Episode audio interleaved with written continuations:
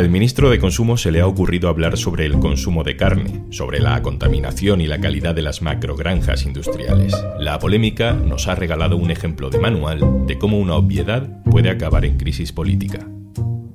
Hoy, en un tema al día, Alberto Garzón, carne de cañón. Un tema al día, con Juan Luis Sánchez, el podcast de eldiario.es. Una cosa antes de empezar, este programa cuenta con el apoyo de Podimo. Gracias a los suscriptores de Podimo puedes disfrutar de este programa de forma gratuita.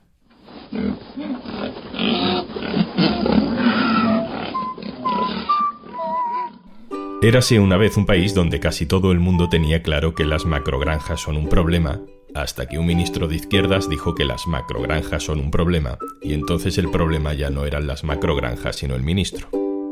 Vamos a repasar la polémica del mes, que en realidad es un ejemplo de cómo funciona la política ahora. Primero, definimos qué es una macrogranja. Lo hacemos con mi compañero especializado en este tema, Raúl Rejón. No existe un criterio oficial ni una definición legal para una macrogranja.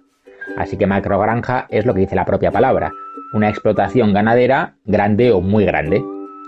Siempre hablamos que estén en el sistema intensivo, es decir, los animales, ya sean aves, ya sean vacas o ya sean cerdos, viven en unas instalaciones, no están al aire libre y allí reciben la comida o la bebida que necesitan para la producción. ¿Cuál es el problema medioambiental ya comprobado con estas explotaciones? Pues estas emisiones contaminantes que pueden ser tanto a la atmósfera como al terreno, ya sea al suelo o ya sea al agua.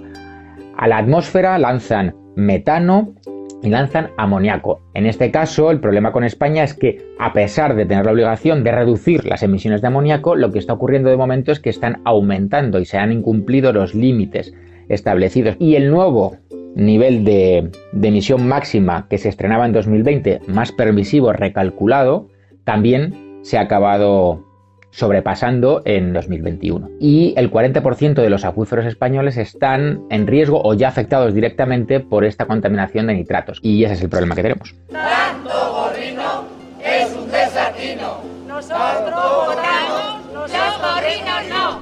Lo que oímos son protestas de ganaderos en Cuenca, también se dieron en Palencia, en Burgos, en Segovia, contra la proliferación de las macrogranjas y sobre el impacto que tenía sobre el mercado y sobre la calidad de lo que exportamos. Es un debate en el que, por ejemplo, el PSOE de Castilla y León se ha posicionado en el Parlamento Autonómico. Este es el diputado socialista Guerrero Arroyo hace unos meses. Nos tienen que explicar por qué el PP tiene tanto interés en potenciar la instalación de macrogranjas porcinas en la provincia de Palencia. Miren, tienen todo al Partido Popular movilizado sin medir las consecuencias en cuanto a la contaminación con purines y nitratos en las tierras y los cauces. Hay alcaldes y diputados provinciales del Partido Popular que son promotores y miembros de empresas que quieren implantar las macrogranjas. Todo es un despropósito que oculta una preferencia del PP por este modelo de antidesarrollo. Pero no solo el PSOE. Este es el presidente actual del Partido Popular en Castilla-La Mancha, Francisco Núñez, cuando era alcalde de Almansa hace apenas dos años, en un vídeo colectivo de varios pueblos contra las macrogranjas. También queremos apoyar a los términos municipales vecinos, como Alpera o como Ayora, que están luchando contra esa instalación. No creemos en ese modelo de explotación. El pueblo de Higueruela dice no a las macrogranjas. No a las macrogranjas. Así que en la España de 2021 casi nadie defendía las macrogranjas. Las administraciones incluso han actuado contra ellas. Cataluña, Navarra y otras comunidades autónomas gobernadas por el PSOE como Aragón o Castilla-La Mancha tienen legislaciones en marcha contra las macrogranjas. El 21 de abril de 2021, el ministro de Agricultura Luis Planas anunciaba una nueva regulación para evitar el impacto de las grandes explotaciones ganaderas sobre la ganadería familiar. Quiero anunciaros que el Gobierno de España en 2021 aprobará un decreto de regulación de las granjas de vacuno, vacuno de carne y vacuno de leche, precisamente para evitar lo que ha pasado en otros lugares del mundo. Los ganaderos presentes en ese Congreso de la Unión de Pequeños Agricultores y Ganaderos celebraron la medida porque además de la contaminación y la calidad, la concentración del negocio en esas grandes explotaciones industriales está acabando con la existencia de muchas empresas medianas y familiares. El control de las macrogranjas está en la agenda del gobierno desde hace tiempo. Este es el presidente Pedro Sánchez hace Solo dos años. Todos eh, tenemos la responsabilidad de abordar la crisis climática, la crisis ecológica y actuar con urgencia para proteger a las generaciones futuras, a las generaciones que están por venir. Y debe ser ahora. Debemos eh, reflexionar sobre la reducción del consumo de carne, apostar por la ganadería ecológica, una ganadería a menor escala, de gran valor ambiental, social y que además eh, genere empleo en el medio rural. Y así llegamos al 26 de diciembre de 2021. El ministro de Consumo, Alberto Garzón, da una entrevista a The Guardian, que lleva años indagando en la calidad de la carne que exportamos a países como Reino Unido. Le preguntan por eso al ministro y él dice textualmente esto, leo. La ganadería extensiva es ambientalmente sostenible y tiene mucho peso en partes de España como Asturias, Castilla y León, Andalucía y Extremadura. Eso es sostenible. Lo que no es para nada sostenible son esas llamadas macrogranjas. Encuentran un pueblo en una parte despoblada de España y ponen 4.000 o 5.000 o 10.000 cabezas de ganado. Contaminan el suelo, contaminan el agua y luego exportan esa carne de peor calidad de estos animales maltratados. Eso dice Garzón, entre otras muchas cosas positivas sobre la ganadería en España. La entrevista se publica, pasa desapercibida, hasta que, una semana después, una web relacionada con la industria cárnica resume las palabras de Garzón con este titular. Garzón afirma en The Guardian que España exporta carne de mala calidad de animales maltratados.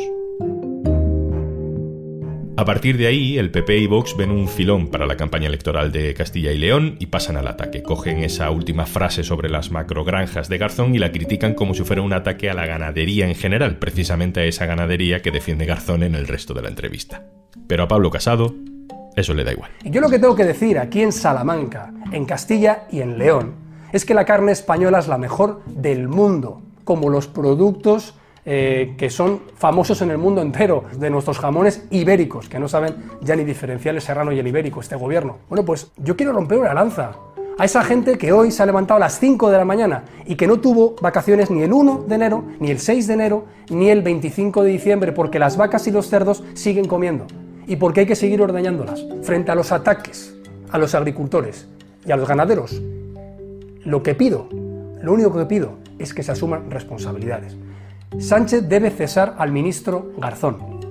Y la campaña del PP se convierte en prioridad mediática. Entran varios medios en la espiral, cientos de cuentas de Twitter influyentes en la derecha, programas de televisión y todo el mundo. He de decir que el ataque de Garzón al sector de la carne no es nuevo. Es que hizo una campaña en el mes de septiembre que dijo menos carne es más vida, como si la carne produjera los mismos efectos cancerígenos que tiene, por ejemplo, el tabaco. O sea, una auténtica salvajada. Ha puesto de los, eh, ha atacado también al sector de los refrescos y de los dulces. Les prohíbe hacer publicidad. Se ha cargado la publicidad de las casas de apuestas que está afectando gravemente a medios eh, de comunicación.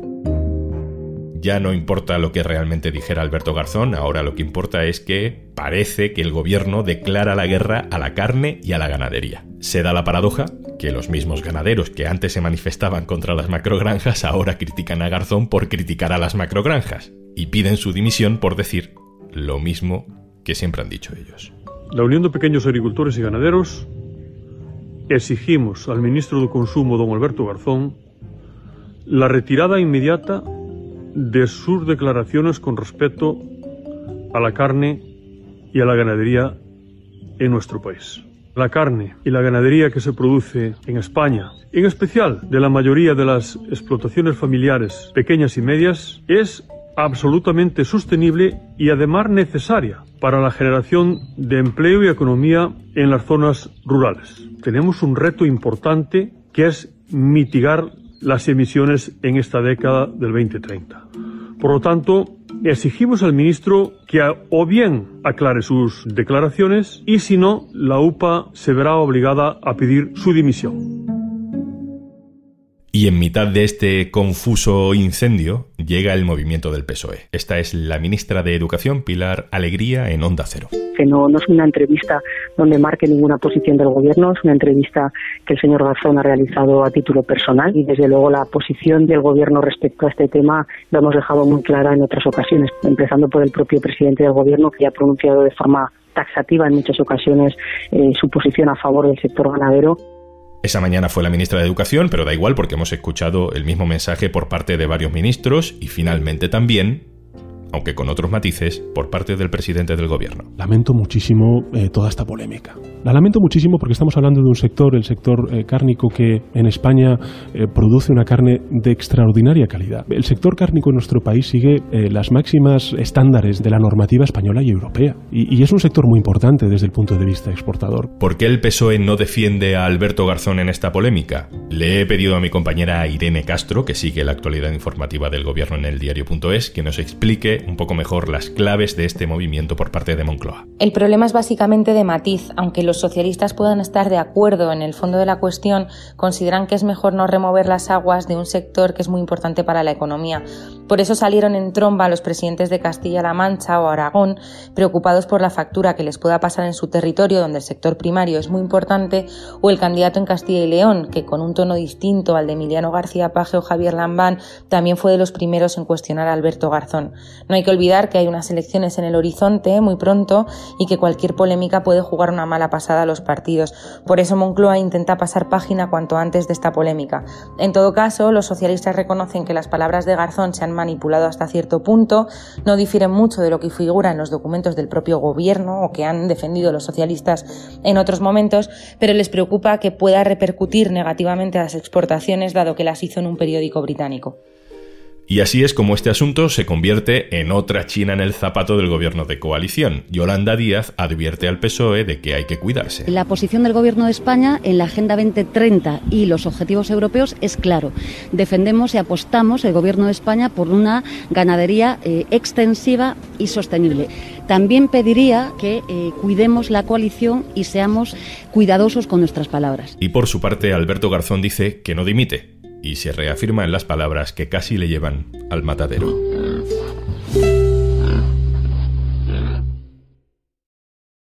Y antes de marcharnos... Hola, perdona que te interrumpa, pero te voy a contar algo que te va a interesar como oyente de podcast.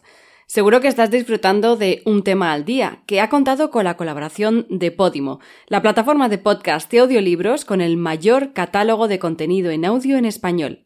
Por ser oyente de este podcast, te ofrecemos 60 días de suscripción gratuita a Podimo para que descubras más de 3.000 podcasts originales y más de 2.500 audiolibros en español. Entra en podimo.es barra al día y date de alta de forma totalmente gratuita. Esto es Un Tema al Día, el podcast del diario.es. Puedes suscribirte también a nuestro boletín. Con la producción de Carmen Ibáñez y Zascun Pérez y el montaje de Pedro Godoy. Un saludo de Juan Luis Sánchez. Mañana, otro tema.